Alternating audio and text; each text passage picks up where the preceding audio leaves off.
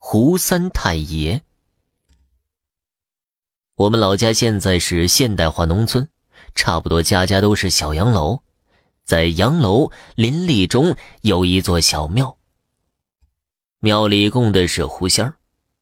那就有人说了，现代化农村供这个，那不是封建迷信吗？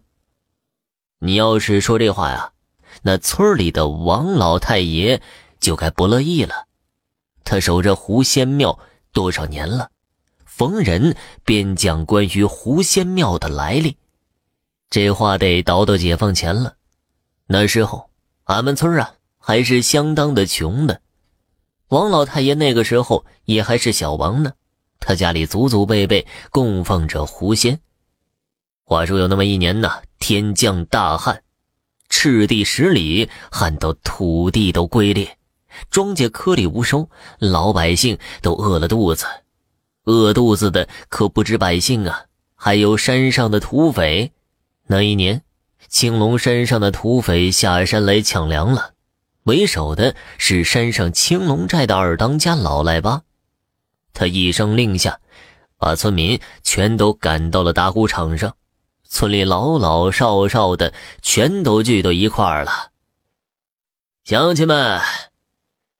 我不说，你们也都知道我是谁，是吧？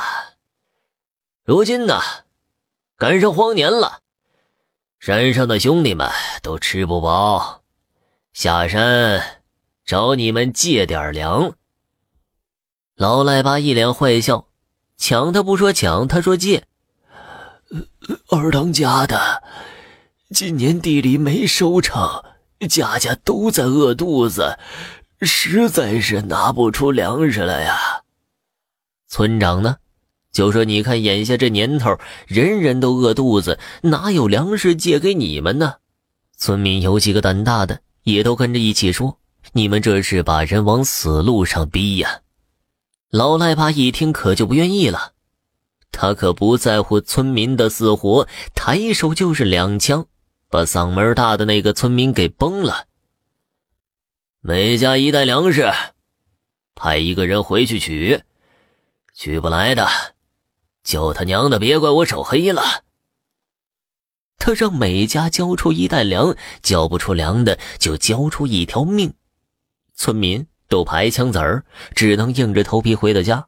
王小子也不例外，可家里的米缸早就见了底儿了，上哪儿再去找米呢？无奈之际，他瞥见了屋里供奉的狐仙牌位。到了这会儿啊，实在无计可施了，只能寄希望于神佛了。胡三太爷，您显显灵，救我一命吧，也救救乡亲们。我们够苦的了，还不想死啊！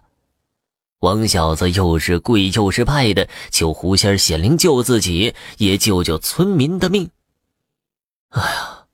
年头好的时候，好吃好喝的供着你，如今用着你了，却不见你显灵了，啊！可怜我连媳妇都没娶上，就得让土匪宰了。可是拜也拜了，跪也跪了，狐仙牌位没有任何回应。王小子叹了口气，抱怨说：“呀，这几辈子人拜的胡三太爷，看来都是诓人的。”他话一出口，狐仙儿的牌位啪的一下倒在了桌子上，紧接着就看到一缕黄烟从身边掠过，夺门而出了。王小子赶忙追了出去，追到了打谷场，就看到一个穿黄袍的人正在跟土匪对峙。这村子我保着的，你们请到别处去吧。这人他可不认识，不是村里的。正在劝说老赖巴一会儿离开，听到了没，兄弟们？他让咱们到别处去抢，谁去给他讲讲咱们青龙山的规矩？老赖巴等人一听，哈哈大笑，就想要了那黄袍人的命。二当家的，我去教教他怎么做人。土匪里有一个光头的大胖子。